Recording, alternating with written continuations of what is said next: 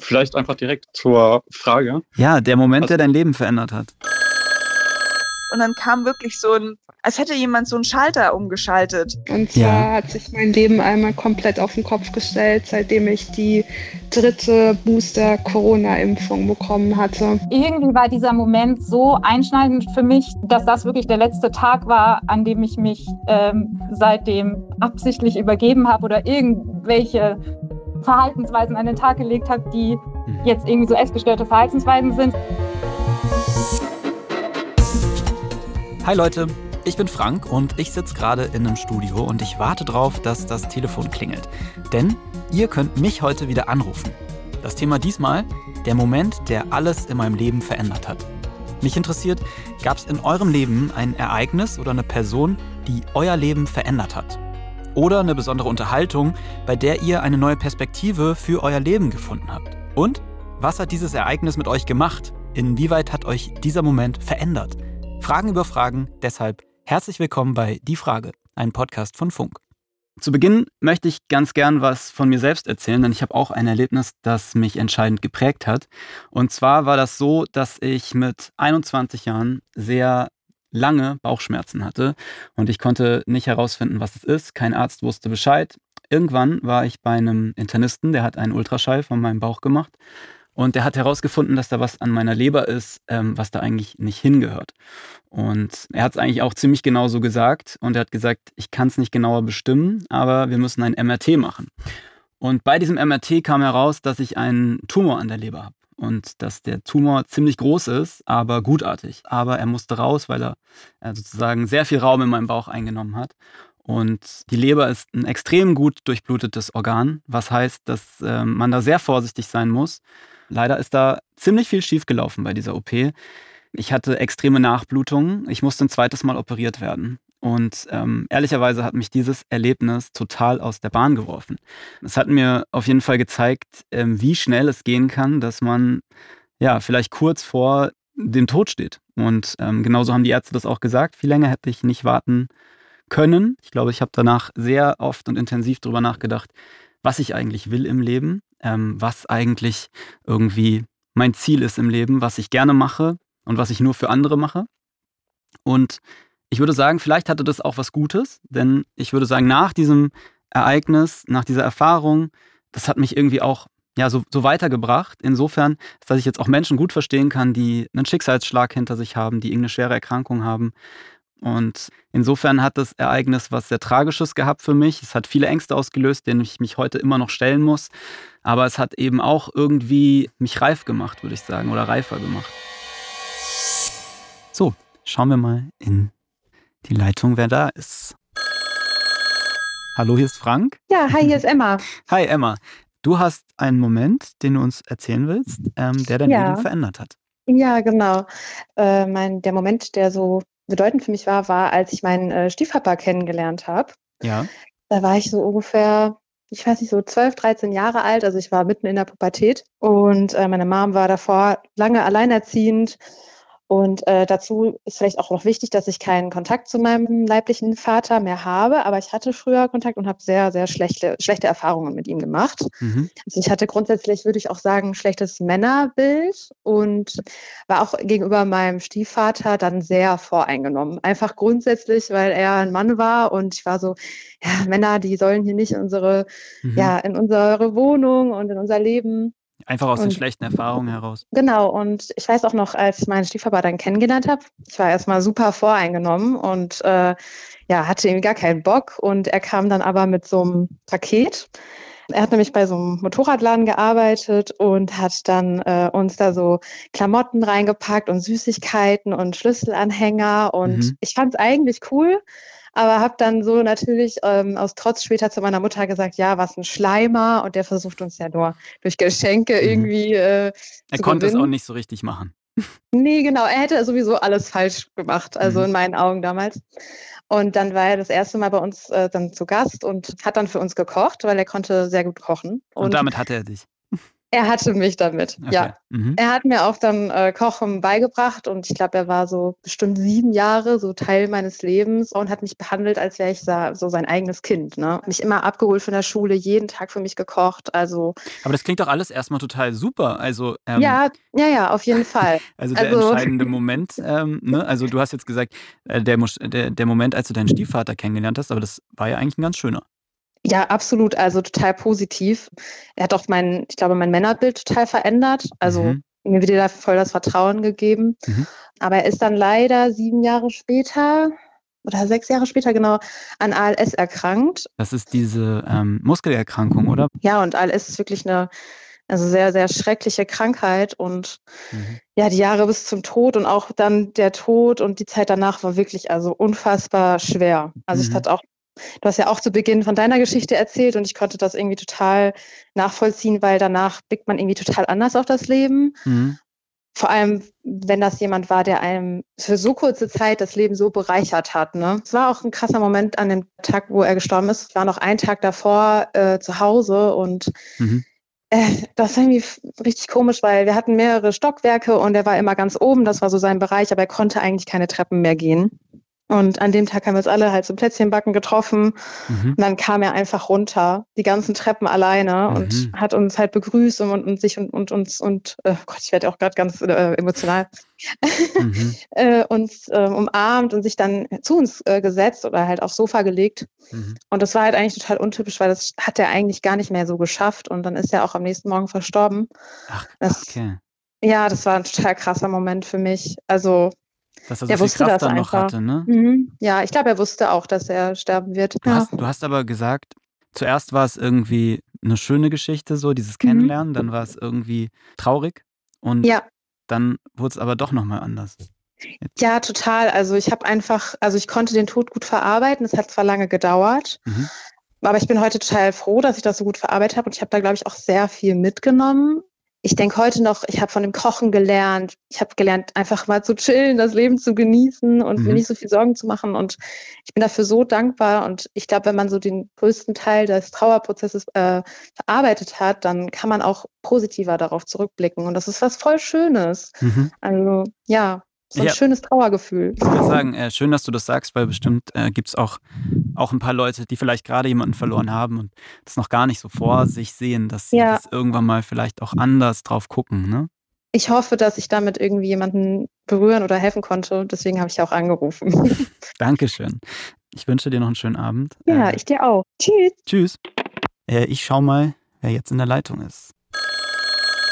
Hallo, schönen guten Abend. Hallo, Frank. Mega cool, dass du es machst. Also vielleicht einfach direkt in Medias Res zur Frage. Ja, der Moment, Also- der dein Leben verändert hat.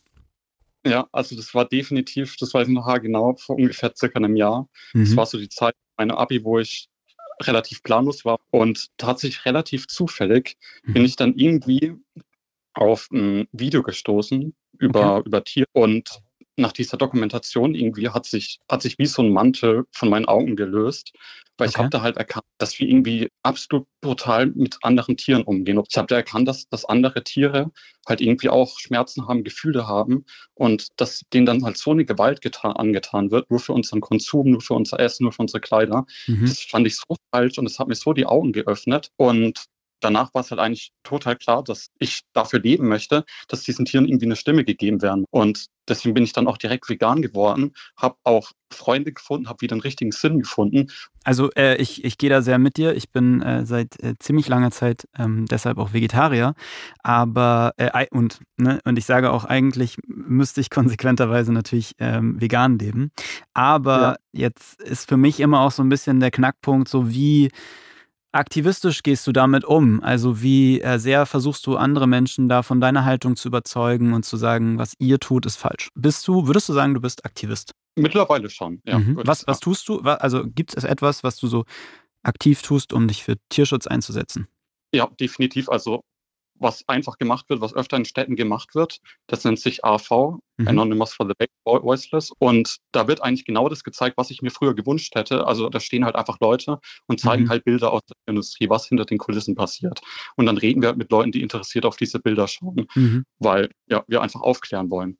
Ja, das finde ich äh, gut. Ich finde es gut, das transparent zu machen, wie Lebensmittel hergestellt werden. Ich finde es aber auch wichtig, dass sich jeder Mensch äh, selbst ein Urteil bildet. Und äh, wer interessiert ist an dem Thema, wir haben dazu auch mal eine Reihe gemacht sogar. Äh, warum lassen wir Tiere leiden? Und da war ich auch im, beim Schlachten dabei. Und also da, da würde ich sagen, da muss jeder Mensch so seinen eigenen Weg finden. Und ich bin aber ganz auf deiner Seite. Meine Haltung ist da auch ziemlich klar. Okay. Ich fand es echt cool, dass ich mit dir darüber reden konnte. Ich denke, das ist ein unglaublich wichtiges Thema. Mach's gut. Dankeschön. Schönen Abend. So, jetzt schauen wir mal, wen wir als nächstes hören. Hallo? Hallo, hier ist Jamie. Hi Jamie, schönen guten Abend. Wie geht's? Hallo. Ja, es geht so. Also das hat auch mit meiner Geschichte zu tun. Vielleicht okay. möchtest du einen Kurzabriss davon haben. Und zwar ja. hat sich mein Leben einmal komplett auf den Kopf gestellt, seitdem ich die dritte Booster-Corona-Impfung bekommen hatte. Mhm. Was ist dann passiert? Ja, ich war vorher Leistungssportlerin gewesen und ähm, wenige Tage nach der Impfung habe ich die ersten neurologischen Symptome bekommen. Also es fing mit so einem Kribbeln im Bein an. Mhm. Dann äh, wurde das Bein kalt, also bei Training, Belastung, Intervallen. Also ich bin äh, Läuferin und ähm, das hat sich dann halt so zugespitzt, dass ich immer schwächer wurde. Und nach einem halben Jahr konnte ich dann irgendwann nicht mehr sitzen und nicht mehr gehen. Mhm. Und leider muss ich sagen, ist es jetzt immer noch so. Also ich kann zwar wieder rumlaufen, weil ich ein paar äh, Blutwäschen auch gemacht habe, die man natürlich selber zahlen muss, weil mhm. die Krankenkassen sowas nicht übernehmen, dass ich dann zwischenzeitlich zumindest wieder ähm, Spaziergänge und kleine Wanderungen machen konnte, aber auch das geht jetzt nicht mehr. Also es hat dir geholfen, aber nur kurzfristig. Ja, genau. Mhm. Ja, also ich komme aus dem Ultra-Trail-Bereich. Ah, ja. ähm, das mhm. heißt, ich bin so über 140 Kilometer am Stück gelaufen wow. mit Höhenmetern. Mhm. Genau. Und ähm, das war mein Leben. Und das war so mein täglich Brot. Ja, Wettkämpfe, trainieren jeden Tag, mhm. Krafttraining. Ich war ein sehr fitter Mensch gewesen. Mhm. Ich habe auch die Energie dazu gehabt und davon ist nicht mehr viel übrig. Mhm. Ja. Wir haben auch mal eine Folge gemacht ähm, auf unserem Kanal mit Josef, der mhm. ähm, auch nach der Corona-Impfung ähm, körperliche Schäden davongetragen hat. Und er hat mir damals erzählt, dass es für ihn natürlich auch schwierig ist, wenn man so anderen Leuten, in dem Fall jetzt seine Eltern, irgendwie das Gefühl hat, zur Last zu fallen plötzlich mhm. und irgendwie wieder so abhängig zu sein. Ist das bei dir auch so? Mhm. Also wir haben jetzt hier die Situation, ähm, wir wohnen mitten im Wald, haben uns da sehr zurückgezogen auf einer alten Mühle, also mein Partner ah. und ich. Das heißt, ähm, zur Last fallen tue ich eigentlich nur meinem Partner, der natürlich auch seinen Vollzeitjob hat und er muss dann halt oft kochen oder einkaufen gehen, weil ich so Sachen gerade nicht mehr schaffe, weil es halt gerade die Abwärtsspirale geht wieder runter. Das ist der aktuelle Stand. Ich habe auch MECFS, Mhm. Das bedeutet, da ist nicht immer jede Woche oder jeder Tag gleich und was ich an einem Tag konnte, kann ich vielleicht am nächsten nicht mehr und umgedreht. Das was, man so, was man so in, äh, im Volksmund chronisches Erschöpfungssyndrom nennt, ne? Genau. Wie schaust du denn in die Zukunft, Jamie? Ja, also ich bin ja auch nur stellvertretend für ganz, ganz viele andere, die MECFS und mhm. Post-Track mhm. und Long-Covid haben.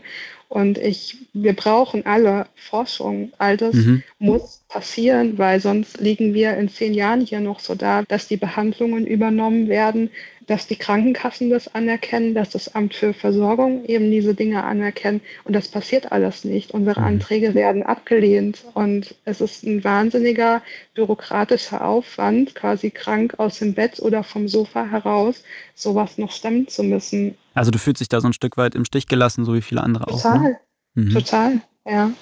Ich wünsche dir sehr, dass du die Hilfe be bekommst, äh, hoffentlich mhm. sehr bald, die du auch brauchst. Und ähm, alle anderen natürlich genauso, die in derselben Situation sind. Mhm. Und äh, ich danke dir sehr für deinen Anruf. Tschüss. Danke. Tschüss. Hallo? Hallo? Hi. Hier ist Frank. Hi. Hi, hier ist Julia. Hallo Julia. Erzähl mal, du hast einen Moment, ähm, der dein Leben verändert hat. Äh, genau, also ich bin vor ein paar Jahren nach Berlin gezogen für mein Studium Und es war so ein, also ein ziemlich großer Wechsel, weil ich komme eigentlich nicht aus, äh, aus Deutschland und es war dann ein neues System und äh, alles war ziemlich neu und ich war in der Schule noch eine ziemlich gute Schülerin und dann kommt man am, am Studium an und alles ist irgendwie so überfordernd. Mhm. Und ähm, im zweiten Semester wurde es dann schon so sehr traurig und ich hatte sehr wenig Selbstbewusstsein und hatte mehrmals irgendwie mit dem Gedanken auch gespielt, dass ich einfach aufhöre mit dem Studium. Und jetzt kommt der ähm, Moment, der dein Leben genau. verändert hat.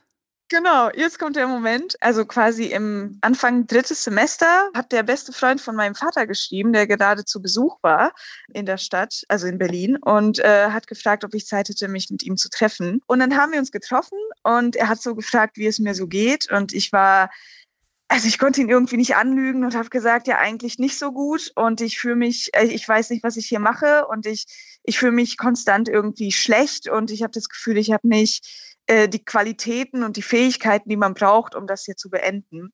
Und dann hat er mich so angeguckt und war so, naja, äh, er findet das total komisch, weil er kennt mich seit meiner Kindheit und dann hat er so einen Satz gesagt, was mich, ich weiß nicht wieso, so tief getroffen hat, aber ab da ging, äh, da, da kam dann so ein, so ein Breaking Point, wo er dann gesagt hat, ähm, er hat das Gefühl, ich bin irgendwie wie so ein Diamant, mhm. wie ein mhm. geschliffener Diamant.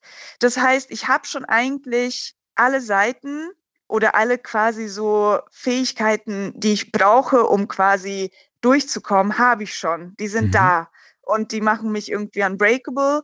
Und, und er versteht nicht, wieso ich das irgendwie auch nicht so sehe, mhm. weil das hatte ich schon mit 14, das hatte ich schon mit 10 Mhm. Und irgendwie, es war so ein auf bisschen so ein plumper Vergleich. Er hat das irgendwie auch besser damals, ich meine, es ist auch lange her, aber er ja. hat das auch besser erklärt. Und auf einmal habe ich gedacht, wow, dieser Mensch, der mich so selten sieht, hat das Gefühl, also hat einfach einen besseren mhm. Überblick über wer ich eigentlich in der Essenz bin als ich. Also ich konzentriere mich immer nur auf so die Sachen, die ich nicht kann, die Fähigkeiten, die ich nicht, gu nicht gut beherrsche. Mhm. Äh, und er hat so ein ganzes Bild gesehen. So ein, Wie ja, aber. denn damit dann in dem Moment? Also es ist ja irgendwie was, ähm, auch was Schönes. Toll. Und dann kam wirklich so ein, als hätte jemand so einen Schalter umgeschaltet. Mhm. Und ich war so, also eigentlich hast du recht. Irgendwie habe ich, glaube ich, eine Perspektive gebraucht von jemandem, der auch so eine Distanz hat und vielleicht so ein größeres Bild sieht und nicht so diese kleinen Sachen. Und das war dann der Moment, wo ich dann zum Beispiel, wenn zum Beispiel in der Uni dann nächster Text kam oder irgendwas, wo ich dann irgendwie sofort früher gesagt hätte, okay, ich kann das nicht, weil ich schlecht bin, habe ich so gedacht, okay, ich kann es doch versuchen. Hat dein Selbstbewusstsein also, gepusht auf jeden Fall.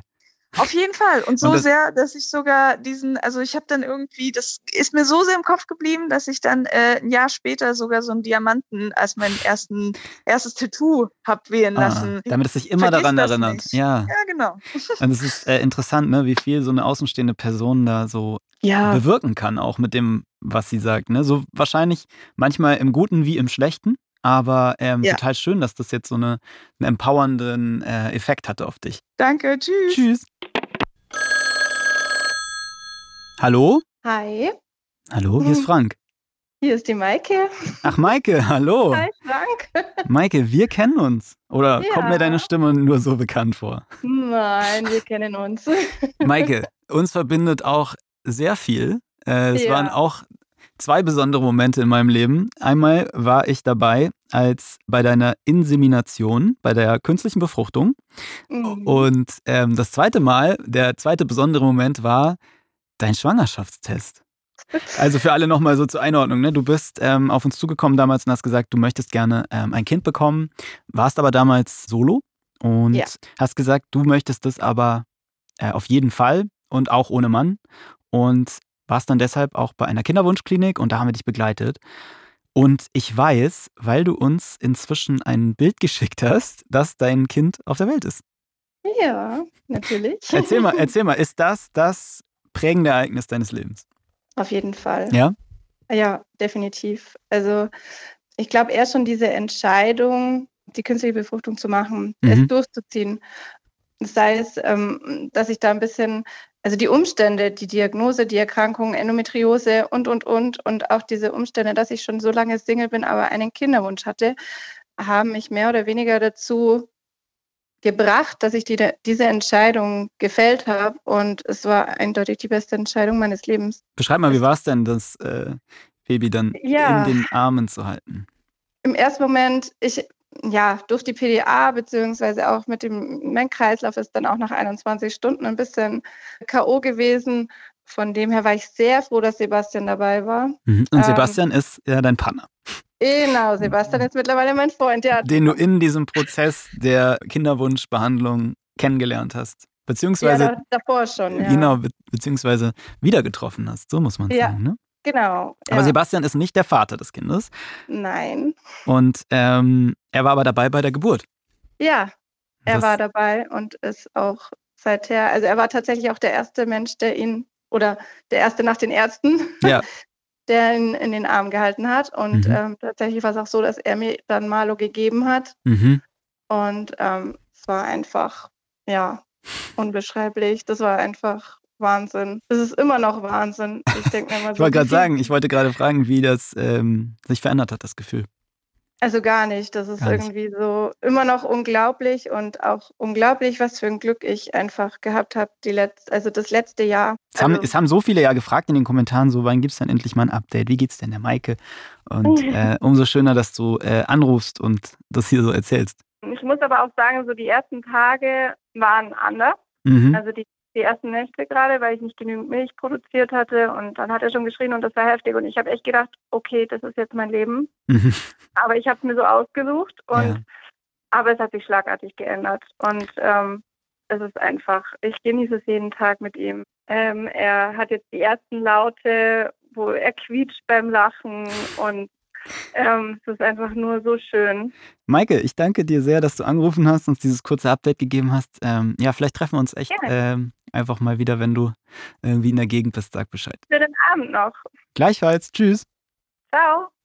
Vor dieser Aufnahme haben wir euch die Möglichkeit gegeben, uns Sprachnachrichten zu schicken. Mit dem Moment, der für euch alles verändert hat. Ein paar von euch haben das getan. Sehr cool. Vielen Dank dafür.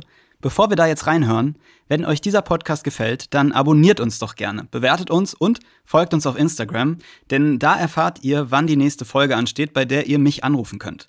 Ich würde mich total freuen, euch beim nächsten Mal hier zu hören. Mein Name ist Maria und ich rufe an, um euch von einem Moment zu berichten, der mein Leben entscheidend verändert hat. Und zwar war das ein Tag vor sieben Jahren, an dem ich erfahren habe, dass ich Morbus Crohn, also eine chronisch entzündliche Darmerkrankung habe.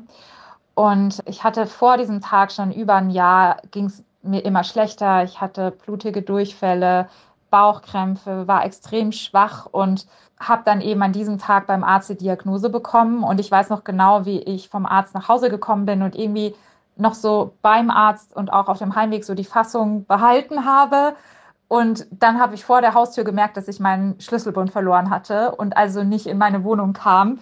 Und dann ist so alles über mir zusammengebrochen und ich saß heulend im Treppenhaus. Und ich erinnere mich einfach so detailliert an diesen Moment, weil der so sinnbildlich ist, einfach für die nächsten drei Jahre, die auf diesen Tag gefolgt sind, in denen ich halt weder arbeiten noch studieren konnte, komplett aus dem Leben gerissen war, sechs schwere Darm-OPs hatte mit vielen, vielen Komplikationen und ähm, das klingt jetzt alles sehr negativ und es ist auch so, dass, also ich habe wirklich mit diesem Tag und mit diesen drei Jahren so diesen jugendlichen, dieses jugendliche Sicherheitsgefühl verloren, das ich vor diesem Tag hatte, nämlich so dieses Gefühl, so schlimme Schicksalsschläge oder sowas, das passiert halt nur den anderen, das passiert mir nicht. Und das ist heute halt ganz, ganz anders. Aber gleichzeitig hat das wiederum auch einen sehr positiven Effekt, weil ich wirklich das Leben tausendmal mehr genieße als vorher. Wirklich die kleinsten Momente, wenn ich irgendwie abends auf dem Balkon sitze und die Vögel zwitschern oder ich ein schönes Gespräch mit meiner Partnerin habe. Einfach so alltägliche Momente, wo ich dann oft so innehalte und denke, oh, wie krass, dass ich das wieder machen und erleben kann und dass ich noch da sein darf. Zu der Fragestellung fällt mir eigentlich ähm, ja, eine besondere Situation ein, die eigentlich ganz alltäglich war. Also ich war damals noch in der Schule gewesen und da hat eine andere Schülerin mit der Lehrerin diskutiert, wie wichtig jetzt diese Arbeit ist. Und die Lehrerin hat was gesagt, was äh, man jetzt so vielleicht gar nicht erwartet hätte. Sie hat gesagt, ja, äh, was soll passieren, wenn du durch diese Arbeit fällst? Es gibt äh, viel wichtigere Dinge im Leben, als jetzt diese Mathearbeit zu bestehen. Und seitdem äh, achte ich eigentlich auch viel mehr darauf, also was mir eigentlich wirklich wichtig ist. Und das habe ich halt vorher nicht so gemacht. Ich habe vorher meinen äh, Fokus immer nur darauf gelegt, möglichst die besten Noten zu schreiben. Grüße gehen raus an Frau Michler. Hallo? Hallo? Hi. Ja, ich bin Jasmin. Hi. Hi, Hi Jasmin. Hier ist Frank. Ähm, Erzähl mal, der, ja. der Moment, der dich geprägt hat, der dein Leben verändert hat. Genau, also mein ähm, Moment war letztes Jahr. Ich bin jetzt 21 und Mhm. ähm, studiere Lehramt. Und dann habe ich ähm, letztes Jahr haben wir an der Uni ein Musical gespielt, was mich sehr geprägt hat. Und ähm, vor allem als dieses Pro Projekt dann ausgelaufen ist, habe ich so für mich gemerkt, okay, ich habe irgendwie total Lust, es auszuprobieren, ob ich ähm, Musical studieren kann. Okay. Und da bin ich gerade dran. Und also, was bedeutet dir Musical? Singen, das merke ich einfach, es macht mich so frei. Also auch wenn ich Probleme oder Sorgen habe, ist es immer mein Ventil gewesen. Und auf der Bühne konnte ich das irgendwie sogar so nach außen strahlen, dass Mhm. es auch andere Leute gesehen haben. Und es hat mich so glücklich gemacht. Und ich weiß, wie extrem energetisch ich in dieser Aufführungszeit war und wie viel Freude ich einfach hatte, was auch irgendwie voll schwer kompatibel war, weil ich zu dem Zeitpunkt noch mit meinem Freund zusammen gewohnt hat, der das nicht so gut verstanden hat und da dann irgendwie auch relativ viel so sich verändert hat, aber es eben trotzdem jetzt so gekommen ist, dass ich mich dafür entschieden habe. Der Moment, der mein Leben dann verändert hat, war das Ende von diesem Uni-Musical, dass ich den Entschluss gefasst habe, ich probiere es jetzt. Ich wünsche dir dafür sehr viel Glück, Oh, Dankeschön. dass das klappt. Drück dir die Daumen. Cool. Danke, ciao. Tschüss. So, jetzt schauen wir mal, wen wir als nächstes hören.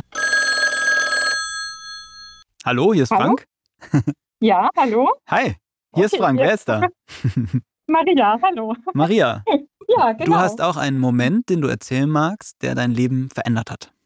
So ist es, genau. Und zwar ist das der Moment beziehungsweise der Tag, an dem ich mich gegen meine Essstörung entschieden habe.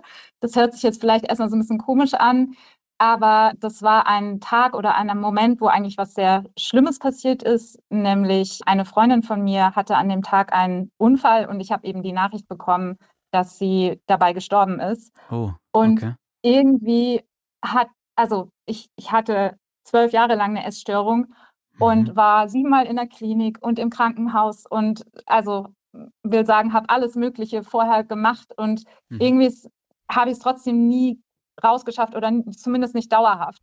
Mhm. Und irgendwie war dieser Moment so einschneidend für mich, dass das wirklich das letzte, der letzte Tag war, an dem ich mich seitdem absichtlich übergeben habe oder irgendwelche Verhaltensweisen an den Tag gelegt habe, die Mhm. jetzt irgendwie so essgestörte Verhaltensweisen sind. Es war dann so der Startschuss, dass Mhm. ich einfach so mich da rausarbeiten konnte und die Gefühle und Gedanken sind dann so dem, der Verhaltensänderung dann eben auch gefolgt. Ja, Also du genau. hattest, du hattest lange Jahre eine Essstörung, die hast du auch versucht Ja. in den Griff zu bekommen. Dann gab es Genau. diesen Autounfall, bei dem ähm, eine Freundin gestorben ist und der hat dir irgendwie aus dieser Essstörung, m, ja, man kann sagen eigentlich wirklich, äh, die hat es so herausgebracht sozusagen, ne? Und Genau, jetzt frage ja. ich, jetzt frage ich mich, ähm, kannst du dir das erklären, was Ja, dieser Moment glaub ausgelöst hat bei dir? das war irgendwie so, dass ich, das macht mich echt auch so emotional, wenn ich daran denke. Ich habe einfach irgendwie so gedacht, so wie kostbar das Leben ist und wie endlich gleichzeitig. Und hat, mir Mhm. ist halt in dem Moment so klar geworden, meine Freundin konnte sich halt nicht für das Leben entschieden, entscheiden, aber ich kann das. Und irgendwie hatte ich so, ist mir so wie Schuppen von den Augen gefallen, wie ich mein Leben wegschmeiße. Also vorher war diese Sucht so stark, dass einfach diese Erkenntnis nie durchgekommen ist. Mhm. Wie du schon sagst, ne, das ist ja auch eine, eine Krankheit, ja. ne? Es ist ja auch nichts, was man Genau, absichtlich tut. absolut. So. Und das war Mhm. auch wirklich das, was den höchsten Leidensdruck ausgelöst hat. Dieses Merken, ich, hab, ich kann mich nicht kontrollieren. Ich kann nicht aufhören, was zu machen, was mir und meinem Umfeld so schadet. Mhm. Und ähm, ja, irgendwie glaube ich, die Erkenntnis an dem Tag dann irgendwie, ja, es ist extrem schwer, aber ich kann es halt doch. Also ich, Mhm. ich kann mich halt dagegen entscheiden. Ja. Also ich versuche mich gerade hineinzuversetzen in jemand, der das jetzt hört und der sagt, ah, okay, also wenn man sich einfach, ne, man muss sich einfach, man muss genügend Willen haben und dann geht das schon. Äh, das erzeugt jetzt Mhm. äh, ja vielleicht auch Druck bei dem einen oder anderen, ne? Nee, das will ich gar nicht sagen. Es war auch überhaupt nicht so, dass diese, wie gesagt, es war nicht so, dass ich mich dann an dem Tag dagegen entschieden habe und dann war alles super und es ist Mhm. mir alles leicht gefallen, sondern ich konnte dann erst anfangen, mich Stück für Stück da rauszuarbeiten. Und also jeder, der mir jetzt zuhört, der auch betroffen ist, also es ist wirklich das Allerschwerste, was ich je in meinem Leben gemacht habe, Aber gleichzeitig bin ich trotzdem auch, ist meine Erfahrung, dass diese Entscheidung ganz, ganz wichtig ist und dass es auch eine Art Empowerment ist, die man sich selber geben kann, dass man eben sagt, nee, ich bin nicht ausgeliefert, vielleicht brauche ich mehrere Jahre, damit ich diese Entscheidung umsetzen kann. Aber es ist schon irgendwo eine Entscheidung, zumindest sich daraus zu arbeiten. Weil das Problem war, ich war in der Klinik und hatte mich halt nicht vollkommen dagegen entschieden. Und ich glaube, so der Tod meiner Freundin war dann so einschneidend genug. Und das war dann aber danach eben so, dass ich dann immer so meine Freundin vor Augen hatte und auch so ein bisschen das Gefühl hatte, nicht schulden ist das ein blödes Wort, aber mir fällt kein anderes ein, aber ich schulde mhm. ihr das auch so ein bisschen, dass ich für mein Leben kämpfe, weil sie es halt nicht konnte. Und das hat mir irgendwie so diese zusätzliche Kraft gegeben, diese Entscheidung dann zu treffen und auch umzusetzen, die ich vielleicht vorher nicht hatte. Mhm. Und trotz der Trauer, die du wahrscheinlich in dem Fall empfunden hast, oder? Mhm. Weil also erstmal ja, zieht es einen ja, ja runter, erstmal macht es einen Total. ja gefühlt schwach. Also das, ja, da, da finde ich auch so erstaunlich, weil vorher war das halt immer so, ist was Schlimmes passiert, war das immer ein Grund für einen Rückfall. Also es war immer, ich bin nach Hause gekommen von der Klinik, es lief ein bisschen gut und dann ist irgendwas gar nicht so gravierendes, aber irgendwas schiefgegangen, irgendwas hat mich belastet und das waren die Gründe für den Rückfall. Und da war das irgendwie nicht so. Und ich meine, auch danach ähm, sind wahrlich nicht nur gute Sachen in meinem Leben passiert. Ich meine, ich bin super happy mit meinem Leben, aber es ist ja auch normal. Ne? Auch danach gab es natürlich wieder Schicksalsschläge, aber irgendwie dadurch, dass ich die Entscheidung einmal getroffen hatte mhm. und irgendwie für mich so gesagt habe, ich werfe halt mein Leben nicht weg, ich entscheide mich halt für mein Leben, habe ich dann irgendwie anders mit dieser Trauer auch umgehen können. Mhm. Das heißt, äh, würdest du sagen, du bist raus aus der Essstörung? Ja, also es ist zwölf Jahre her, ne, dieser Tag. Aber ich habe wirklich seit, ich würde sagen, sechs Jahren oder so keinen einzigen essgestörten Gedanken mehr gehabt. Ich, ich fühle mich mhm. wirklich gut mit meinem Körper, ich fühle mich gut mit Essen. Ich habe wirklich, also all diese Gedanken und Gefühle, die da so mit einhergingen, sind wirklich weg. Also es freut mich erstmal, dass du für dich selbst da auch so einen guten Weg gegangen bist und ja, dass du dich wohlfühlst mit deinem Körper. Ja, danke Und ähm, ich danke dir für deinen Anruf. Gleichfalls. Tschüss. Tschüss.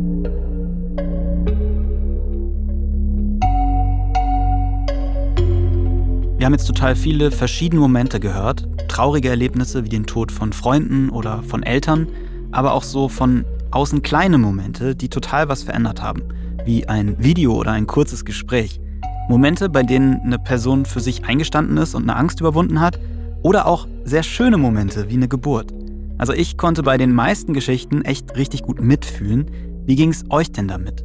Schreibt uns das doch mal in die Kommentare, entweder bei Spotify oder ihr schickt eine Nachricht bei Insta oder eine Nachricht an die 0174 274 5065. Und wenn euch ein Thema einfällt, über das wir mal eine Call-In-Sendung machen sollen, dann schreibt uns das doch bitte auch. Die Gespräche, die ihr hier hört, die haben wir übrigens diesmal auf YouTube live gestreamt. Ihr konntet mich also im Studio anrufen und alle aus der Community konnten das direkt mitverfolgen. Wenn ihr wollt, könnt ihr da gern mal vorbeischauen und euch alles in voller Länge anschauen. Und wenn ihr Lust habt, dass wir sowas wieder machen, dann lasst uns gerne ein Like auf YouTube da. Die Frage ist ein Podcast von Funk, von ARD und ZDF. Ich bin Frank Seibert, Autorin dieser Folge Luisa Gruber. Redaktion Theresa Fries und Patrick Abele. Redaktionelle Mitarbeit Amelie Hörger, Diana Kulotzig, Samira Schütz, Jan Rothe und Theresa Fries. Produktion Matthias Sautier, Markus Wallei und Sebastian Greimel. Das Sounddesign kommt von Benedikt Wiesmeier und Enno Rangnick und die Grafik von Antonia Dengler und Bianca Taube. Hey True Crime Fans, willkommen bei der Fall. Ich bin Sarah Koldehoff, Psychologiestudentin und Journalistin. Und mein Name ist Lydia Benecke. Ich bin Kriminalpsychologin und Autorin. In unserem Podcast reden wir über spannende True Crime-Fälle, wie den von Frédéric Baudin, einem Mann, der laut eigenen Aussagen in seinem Leben über 300 Identitäten angenommen hat. Oder den Fall von Maike S. Sie operiert jahrelang in einem Krankenhaus, ohne jemals ein Medizinstudium abgeschlossen zu haben. Falls ihr euch also für True Crime und Psychologie interessiert, seid ihr bei uns genau richtig. Hör rein in den Podcast Der Fall. Bis gleich.